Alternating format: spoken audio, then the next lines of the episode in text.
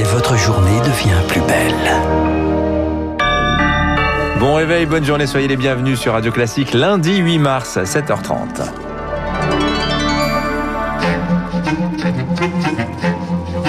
– 7h30, 9h, la matinale de Radio Classique avec Guillaume Durand. Et le long chemin de l'égalité femmes-hommes pour démarrer ce journal, l'occasion de la journée internationale des droits des femmes.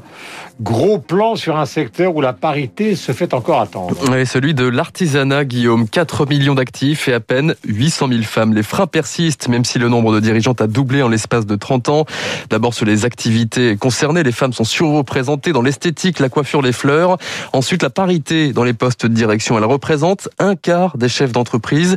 Le combat dans l'artisanat continue portrait croisé d'Émilie Vallès. Elle a notamment rénové les vitraux de la Sainte-Chapelle de Paris et ceux de la cathédrale de Chartres. Claire Babé est maître verrier depuis 30 ans. À la tête de son atelier, elle s'est fait une place dans un milieu masculin. À la fois, on doit garder le côté précis. On travaille la peinture sur verre, mais euh, on est sur des métiers euh, qui sont quand même physiquement un peu pénibles. Parce qu'on a des choses à porter, on monte en hauteur, il faut pas avoir le vertige. Les journées de chantier sont assez épuisantes et très physiques. Après, de toute façon, on travaille en équipe. Quand les choses sont lourdes, ben, on peut les porter à deux. Les femmes, elles, arrivent à s'adapter. Il faut pas qu'elles s'inhibent. Elles vont faire leur place. Et pour couronner son parcours, Claire Babé vient de recevoir le prix Madame Artisanat de la Chambre des métiers et de l'artisanat. Laure Lignot, 35 ans, a elle ouvert deux boucheries dans le Lot-et-Garonne. Après un bac pro cuisine, cette fille d'éleveur s'est lancée un défi. Elle emploie aujourd'hui sept personnes. Il faut avoir une grosse force de caractère et pas trop se soucier des préjugés. Les débuts ont été plutôt compliqués. Quand on tombe dans des abattoirs, des choses comme ça, on a plutôt affaire à des gens qui sont pas beaucoup ouverts d'esprit au niveau de l'ouverture du métier sur la femme. Et puis après, les choses elles évoluent quoi. Quand on fait nos preuves, après ça évolue. Je crois que le secret c'est d'être passionné par ce qu'on fait. Et cette passion, elle la transmet en ce moment à une apprentie bouchère de 18 ans, unique fille d'une promotion d'une vingtaine de jeunes. Et par ailleurs, ce 8 mars, une cinquantaine d'associations de syndicats appellent à cesser le travail pour dénoncer les inégalités entre les sexes. Appellent à débrayage, manifestation à Paris avec en tête de cortège les premières de cordée infirmières et aides-soignantes notamment. L'exécutif met un sérieux coup de collier dans sa politique vaccinale. Un d'injections en trois jours. Guillaume, 5 millions 700 000 depuis décembre. Une nouvelle étape dans cette bataille a été franchie. Se félicite Jean Castex, le Premier ministre. Des vaccins à tour de bras et un monde médical appelé à la rescousse. Les pharmaciens, les sages-femmes autorisés à vacciner. Même chose pour les infirmiers libéraux. Mais pour eux, ce sera sous condition impossible de piquer sans la prescription d'un généraliste. Autant dire que cette euh, exception est vécue comme un mépris pour Catherine Kernidis. C'est la présidente du syndicat national des infirmières et infirmiers libéraux. On est depuis début sur la crise. On a monté les centres de vaccination. On maîtrise parfaitement bien la reconstitution des doses, euh, l'administration des vaccins et l'identification des patients. On réclame la possibilité après d'aller au domicile de nos patients qui ne peuvent pas se déplacer. Et là, on nous dit, ah bah oui, les pharmaciens et les sages-femmes vont pouvoir faire euh, en autonomie, mais pas les infirmiers. Si on n'a pas de médecin qui prescrit la vaccination, on ne peut pas le faire. Et là, on comprend pas. Il y a des infirmiers qui nous disent, si c'est comme ça, on va arrêter.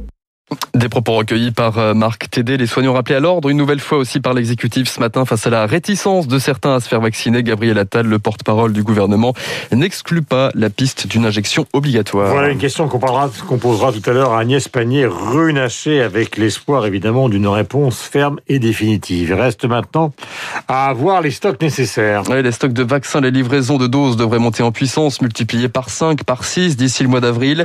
Et dans son escarcelle, le gouvernement pourrait bien compter deux vaccins de plus, celui de Johnson Johnson et le sérum russe Sputnik V. Il est évalué en ce moment par Bruxelles. La mise sur le marché pourrait être accélérée. Bonjour Charles Bonner. Bonjour Marc. Et à la clé, ce sont 50 millions de précieuses doses qui sont attendues en Europe. Oui, Sputnik V, c'est 92% d'efficacité, autant que les vaccins à ARN messager. Pourtant, ce vaccin était très critiqué, car les Russes sont allés très vite, trop vite pour les Européens. Il a été mis sur le marché avant même la fin des études cliniques. Un pari risqué, mais un pari gagnant. Le Sputnik V, c'est un vaccin comme AstraZeneca qui utilise un adénovirus, un virus banal du rhume auquel on a ajouté de l'ADN de Covid-19. Mais il a une caractéristique unique. Pour la deuxième injection, la formule du vaccin est différente de la première injection. L'adénovirus utilisé est différent. Cela permettrait de renforcer la réponse immunitaire sur toutes les tranches d'âge. Un schéma unique qui expliquerait cette efficacité exceptionnelle pour un vaccin dit traditionnel. Merci Charles Bonner. En attendant, la pression s'accroît dans les hôpitaux. Plus de 3700 patients en réanimation du jamais vu depuis novembre. La nouvelle Nouvelle-Calédonie, elle se prépare à contempler ses plages depuis la fenêtre. Confinement strict à partir de ce soir et pour deux semaines après la détection de neuf cas positifs dans cette île du Pacifique Sud jusqu'ici épargnée. Alors que le monde bataille toujours contre le coronavirus, marque une autre épidémie inquiète sérieusement le monde équestre. Oui, une rhinopneumonie virulente qui sévit chez les chevaux en Europe, de fortes fièvres, des symptômes neurologiques détectés il y a deux semaines à Valence en Espagne et qui continuent de se propager. Plusieurs foyers confirmés en France, dans le Calvados, en Haute-Savoie, en Seine-et-Marne. Résultat, toutes les compétitions sont suspendues à travers la planète. Un nouveau coup dur pour le monde équestre selon Sophie Dubourg.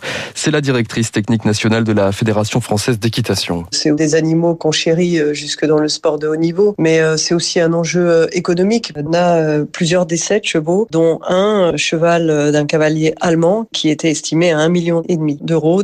Dans le haut niveau, c'est entre 1 million et 5 millions que les chevaux sont estimés. Donc euh, il y a aussi une valeur importante économique et commerciale et aussi des difficultés euh, en cascade économique sur les organisateurs de compétition. C'est un drame pour la filière équestre, cette nouvelle maladie. Sophie Dubourg, directrice de la Fédération française d'équitation. Son décès brutal est une grande perte. Emmanuel Macron rend hommage à Olivier Dassault, député LR de l'Oise, 69 ans, capitaine d'industrie, fils de Serge Dassault, est mort hier dans un accident d'hélicoptère près de Deauville.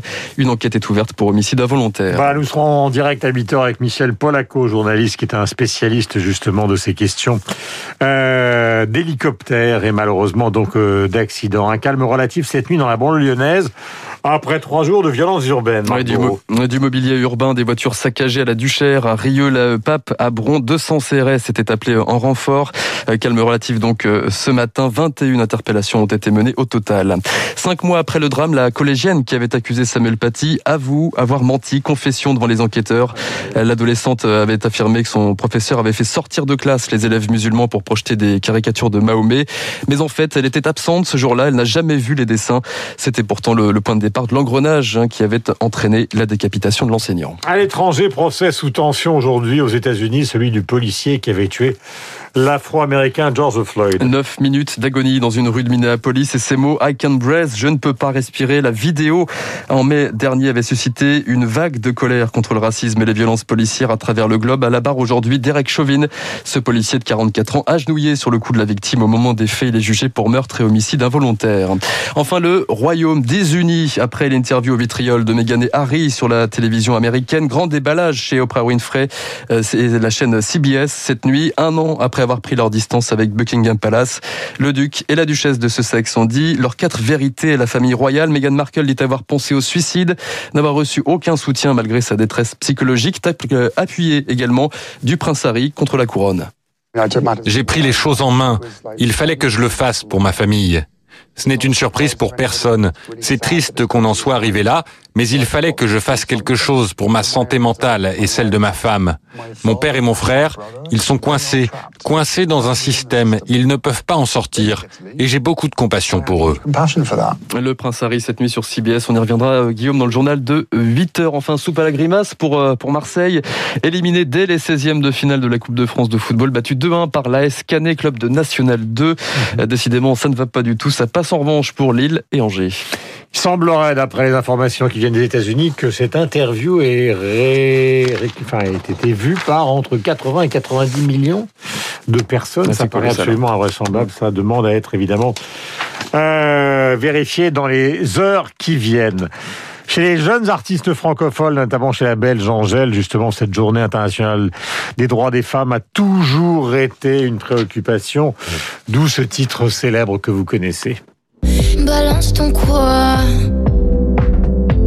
Donc laisse-moi te chanter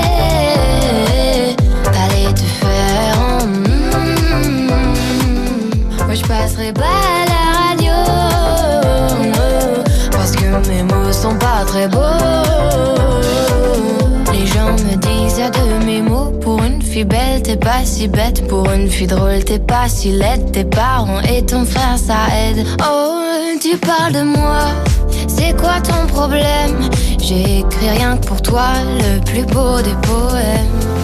Laisse-moi te chanter voilà, on pourrait parler de la grenade de Clara Luciani, bref, euh, dans le droit fil. Euh, nous en parlerons tout à l'heure dans le journal imprévisible du fameux Respect, euh, qui a été repris et qui est devenu un hymne planétaire sur les droits des femmes d'Aretha Franklin. 17h39, voici les spécialistes. ton quoi